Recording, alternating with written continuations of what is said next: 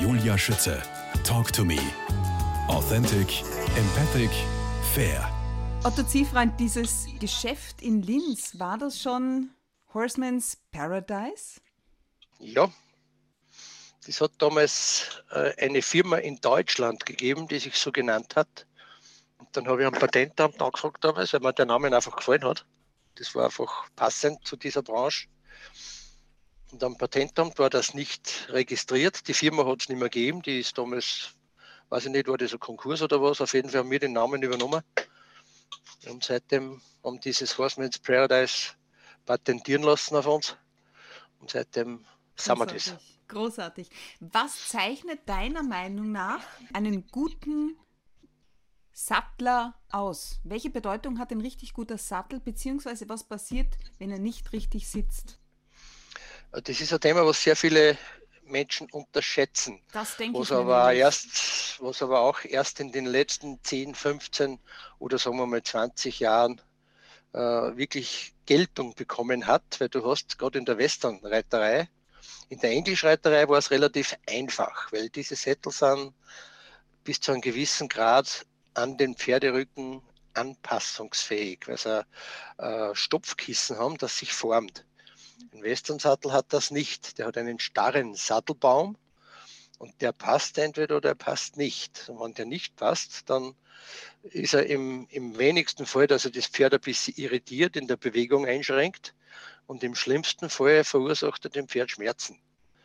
Und das, das, unterschätzen sehr, sehr viele Leute. Ich glaube ich kann mich noch gut erinnern, wir haben, wir haben Leute gehabt auf Messen, äh, wo wir die Sättel ausgestellt haben, wo die, die Leute auf der Messe einen Sattel gekauft haben, ohne ihn zu probieren, weil der muss sowieso passen. Ne? Aber dieses Verständnis ist jetzt Gott sei Dank ein bisschen anders geworden und wir haben irgendwann einmal das Problem gehabt, dass man mit den Sätteln muss man zum Pferd.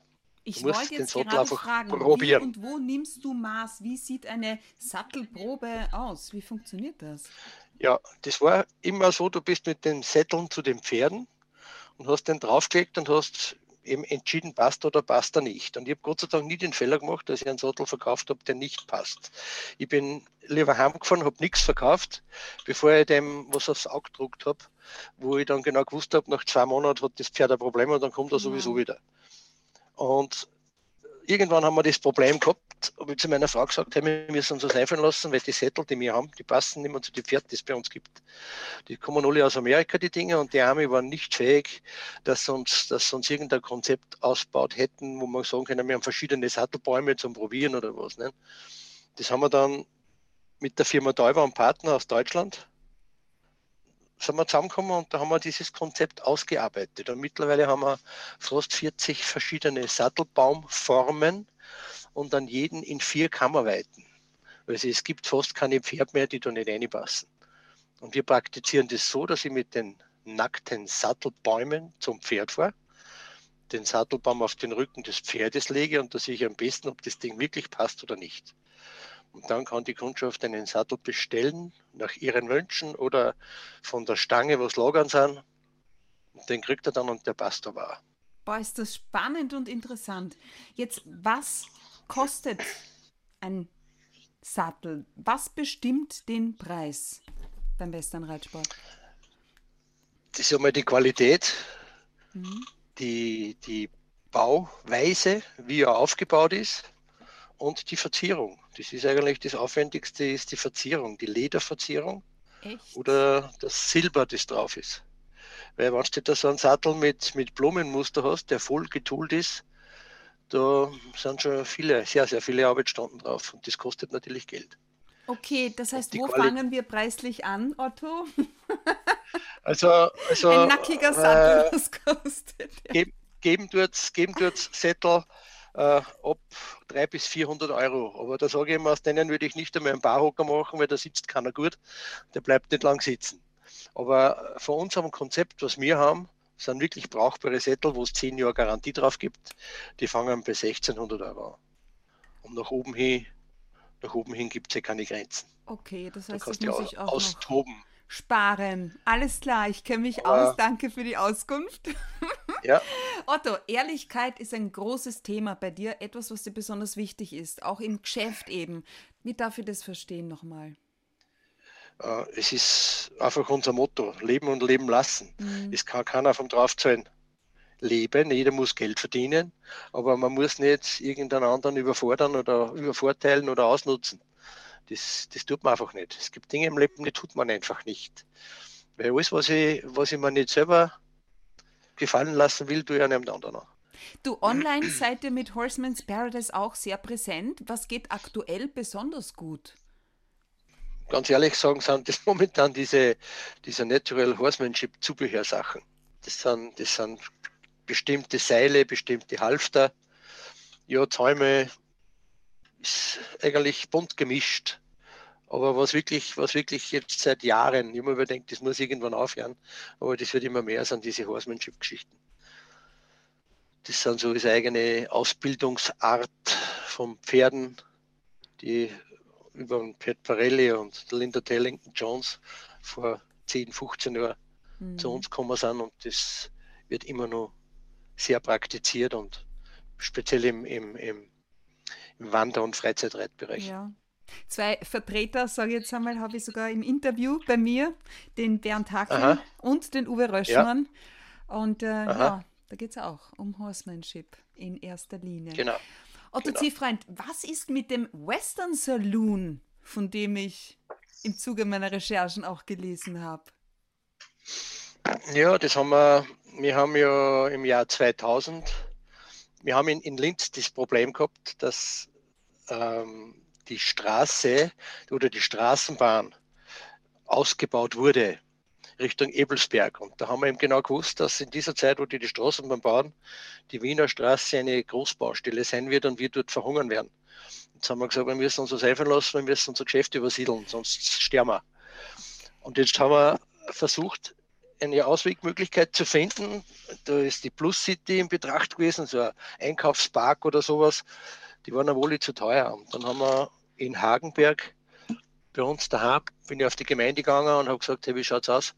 Ich hätte das und das vor. Die haben uns dann Grund vermittelt und sehr unterstützt. Und dann haben wir halt in Hagenberg ein Haus gebaut, wo wir drunten das Geschäft gehabt haben. Und ich habe dann gesagt, weißt du was, jetzt machen wir einen kleinen Western-Salon dazu haben wir äh, ein Lokal gemacht, vollkommen im Western-Stil eingerichtet. Voll cool.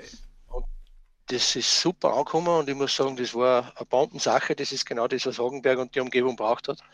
Das ist jung und alt da gewesen, also das war wirklich eine super Sache, aber wir sind ja damals auf vier Hochzeiten getanzt. Mhm. Und das ist einfach, einfach zu gewesen. Das war, nicht, das war nicht machbar. Jetzt haben wir halt den Salon mit Personal betrieben, ist auch gegangen. Nur ist irgendwann einmal der Zeitpunkt gekommen, wo wir wieder nicht jünger, wo wir gesagt haben, hey, wir müssen uns für die Zukunft was überlegen, wie tun wir weiter. Weil so weitermachen können wir nicht. Wir haben daheim 30 Pferdste, haben ein Reitsportgeschäft, das gut geht, haben eine Tochter, die in die Schule geht, haben einen Gastronomiebetrieb. Äh, es, es, ist einfach irgendwann einmal die Entscheidung gefallen, wie tun wir weiter. Und unsere Tochter war damals nicht so weit, die hat gesagt, nein, sie will das nicht weitermachen, was ja verständlich ist. Die hat genau gesehen, was da dahinter steht. Und jetzt haben wir uns entschieden, dieses Haus zu verkaufen. Das war die Zeit reif dafür, das hat genau passt. Und jetzt haben wir uns einfach zu Hause ein bisschen einen Verkaufsraum hergekriegt, ein bisschen kleiner wie das, was wir da gehabt haben. Und geht auch. Auch jetzt sehr nice. Daheim. Ja. Ja, genau. Und jetzt du, funktioniert das. Weil du immer, immer wieder sagst, wir und ich sage dann ihr. Gemeint ist da deine Frau Martina, die auch aus genau. einer Familie kommt, die sich den Pferden verschrieben hat. Inwiefern? Was ist da der Background? Ja, die, die, die Eltern von der Martina haben früher Haflinger gezüchtet. Oh. Und haben eigentlich auch immer, die Martina ist auch mit Pferden aufgewachsen. Die haben immer ein Pferd gehabt. Und wie wir uns kennengelernt haben, bin ich da auf zu einer in, in das Elternhaus von der Martina. Und ja, da haben wir uns einfach gefunden und. Ja, aber was hast du dort überhaupt gemacht, sag einmal? Nein, wir haben uns kennengelernt auf einem Kurs.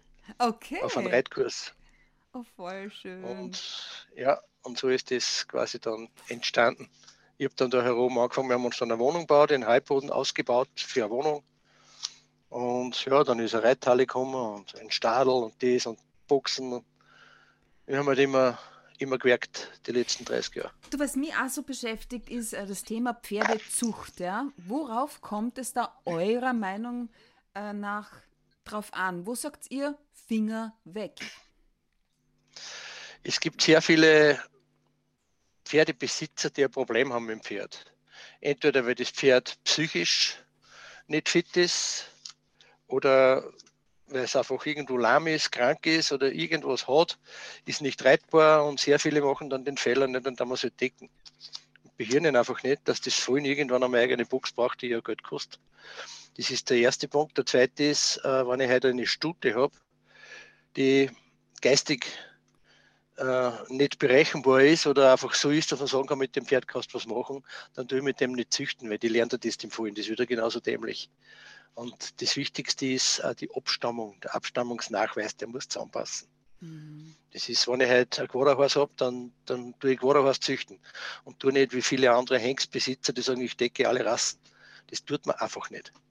Wenn einer Haflinger züchtet, soll der Haflinger züchten und nicht einen Haflinger mit einem Quaderhaus decken oder einem Araber oder, oder, oder wie auch immer. Ne? Es gibt schon so Versuche, die hingehauen haben, die funktioniert haben, wie das mit den Haflo-Araber, die ja ganz nette Pferde kennen, aber da ist auch sehr viel schiefgegangen am Anfang. Okay.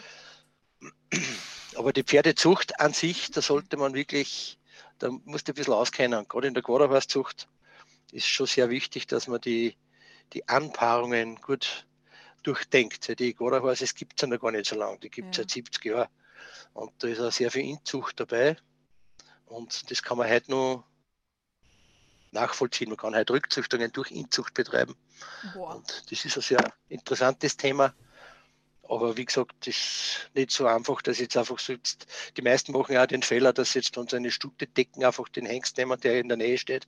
Aber ob der jetzt drauf passt oder nicht, auf das schaut gar keiner. Ob er von der Abstammung her drauf passt. Wie gut, dass du das auch noch dazu gesagt hast. von der Abstammung, ja. Otto Ziehfreund, ähm, ihr betreibt seit 30 Jahren einen Einstellbetrieb in Hagenberg. Worauf legt ihr wirklich ganz besonderen Wert? Ähm, erstens, dass die Pferderassen, das mhm. keine Warmblut sind, obwohl wir die auch schon gehabt haben, weil ja. sie einfach nicht zusammenpassen zu unseren Quaderhorse. Aber das größte Augenmerk ist auf die Pferdebesitzer, die müssen einfach in unsere Familie passen. Wir haben ja Einsteller, die sind seit 30 Jahren bei uns und die fühlen sich bei uns wohl. Und wenn wir, wir haben bis jetzt nur mal zweimal einen Einsteller gehabt, den wir, den wir gebeten haben, dass er einen anderen Platz sucht, weil er einfach nicht zu uns passt hat. Inwiefern hat er nicht zu euch gepasst? Naja, die haben einfach, die haben einfach andere Vorstellungen. Es gibt so viele Sachen von den Leuten, die, die irgendwo was hören oder lesen oder sehen und, und ja, und glauben, das ist das Richtige und wir machen das Falsche. Man, das sind dann bei mhm. uns nicht, nicht so. Du, wie Platz. schaut ein ganz normaler Tag im Hause Ziehfreund aus? Da früh aufstehen, frühstücken, um sieben, dann gehen wir in den Stall, dann gehen wir in die Firma, E-Mails abrufen, ja, und dann meine Frau beschäftigt sich dann im Geschäft mit Bestellungen, Backel machen, Rechnungen schreiben. Ich schaue mal, was zum Reparieren ist oder zum Arbeiten ist. Ah, da kommt der MacGyver zum Einsatz. Jetzt haben wir ihn. Stimmt's? Ja, das ist oft so Impro improvisieren, das braucht man einfach öfters. Und gerade wenn du irgendwo, irgendwo bist, auf einer Messe oder irgendwo, wo du das Werkzeug nicht mit hast oder sonst was, Du musst einfach, einfach irgendwie schauen, dass du mit einer Situation zurechtkommst oder das Beste draus machen. Du wirst tatsächlich der MacGyver von Hagenberg äh, beschrieben, bezeichnet. Ah, aber nicht, nicht offiziell, das sind so spontane Freundesbezeichnungen. Ohne Pferd könnte ich es mir nicht vorstellen, aber reiten tue ich nimmer, sagst du, Otto Ziehfreund. Schraubst stattdessen fleißig an deiner Corvette? Ja, das habe ja. ich auch schon immer gehabt. In einem Amish Play, die alten amerikanischen Autos haben mir immer schon gefallen. Und jetzt habe ich mir halt einmal vor fünf Jahren eine Corvette geleistet. Wie viel PS? Eine Stingray. Die hat nicht viel, hat noch 190 PS. Oh, nicht viel, ist, ist gut. abgespeckt. Ja, die hat dann normal 450 gehabt. Bis, ja, weißt du, wie viel Stelle da voll, du da voll machen könntest mit diesem PS? ja. ja, genau. Welche, welche Faszination übt gerade dieses Automobil auf dich aus? Das ist einfach die Form, die das hat. Das ist ja. meiner Meinung nach das schönste Auto, was sie gebaut haben. Das 73er Modell und das, ja, ist einfach ein schönes Auto von der Form her. Wie oft führst du es aus? Zu wenig. Hm. Weil einfach nur fahren will, wenn es wieder passt. Ich will nicht, dass es nass wird. Hm. aber, aber ja, ist einfach zu wenig. Man nutzt viel zu wenig. Aber gell, für einen Faschingsumzug legst du dann doch schon mal auch den Schraubenschlüssel beiseite und steigst aufs Pferd. Ja, das sind so spontane Geschichten. Wenn im Stall so eine Partie zusammenkommt, die sagt, hey, komm, machen wir so eine Partie, da bin ich dann schon dabei. Das ist kein Thema. Jetzt wirklich so jeden Tag aufs Pferd und trainieren, Mhm. das, das tue ich nicht mehr. Wieso? Da habe ich ein bisschen ein Problem gehabt zu einem Ach so. Geburtstag von mir. Da sind wir im Stübel gesessen, meine Frau und ich, und kein Mensch da. Und ich habe mir gedacht, das gibt es ja gar nicht, dass die alle auf meinen Geburtstag vergessen, dass kein Mensch kommt. Das ist ja unmöglich. Und auf einmal kommt eine Einstellerin rein und sagt, du Otto, ich habe ein Problem, ich finde den Lichtschalter in der Halle nicht. Sag ich, das gibt es ja nicht. Wie lange bist denn du schon bei uns? Zwei Jahre. Und da hat es dann, hat's dann klingelt bei mir.